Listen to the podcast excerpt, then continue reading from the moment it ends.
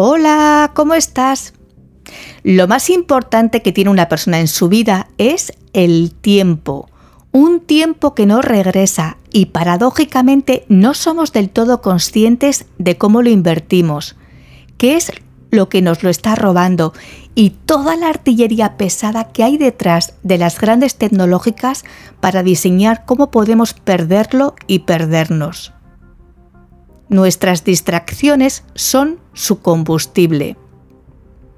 En este episodio me apetece reflexionar sobre la fragmentación y la erosión de la atención y qué consecuencias tienen más allá de lo que a priori podamos presuponer.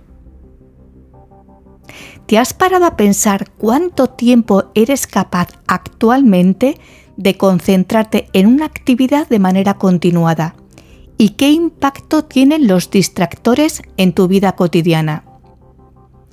La falta de atención se ha convertido en una epidemia hoy en día y su calado es mucho más profundo y devastador de lo que a simple vista podamos detectar.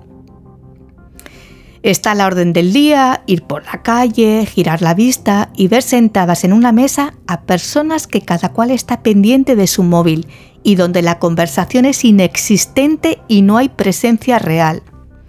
O en zonas de esparcimiento, donde hay más abundancia y atención hacia la tecnología que hacia el desconecte.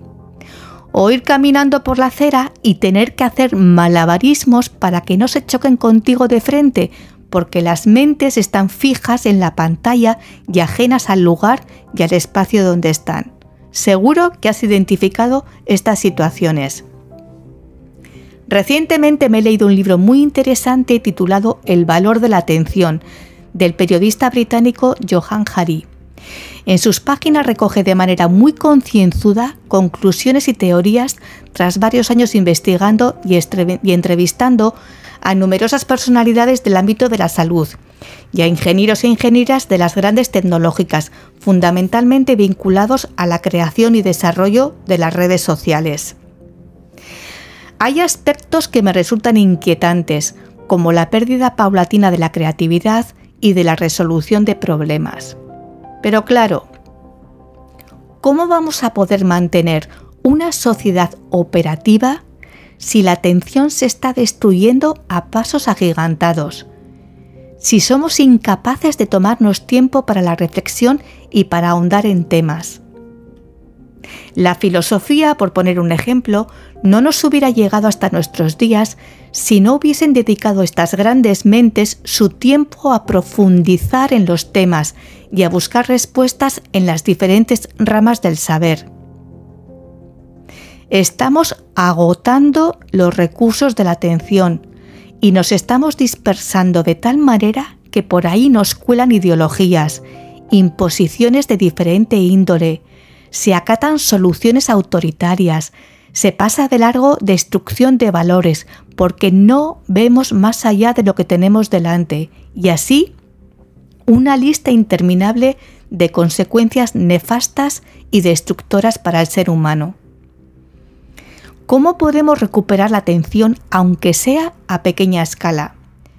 Es obvio, y con eso ya contamos, que somos hormiguitas frente a un montonazo de mentes ingenieras trabajando sin descanso y al servicio de estos tiburones financieros tecnológicos para que nuestra distracción sea lo más rentable posible y robarnos nuestro tiempo.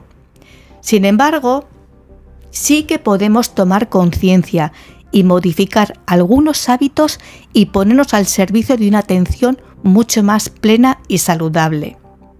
Por ejemplo, escoge una actividad que te guste y que tenga sentido para ti y ponle ganas. Monitoriza si eres capaz de no distraerte y parar lo que estás haciendo. Si no te ves capaz, vete poniendo franjas de tiempo hasta que se convierta en rutina. Olvídate por el rato que tú estipules de todo lo demás. Es tu momento y te estás regalando atención, no la saques. Permítete también tus momentos de divagación mental a tu aire, son necesarios.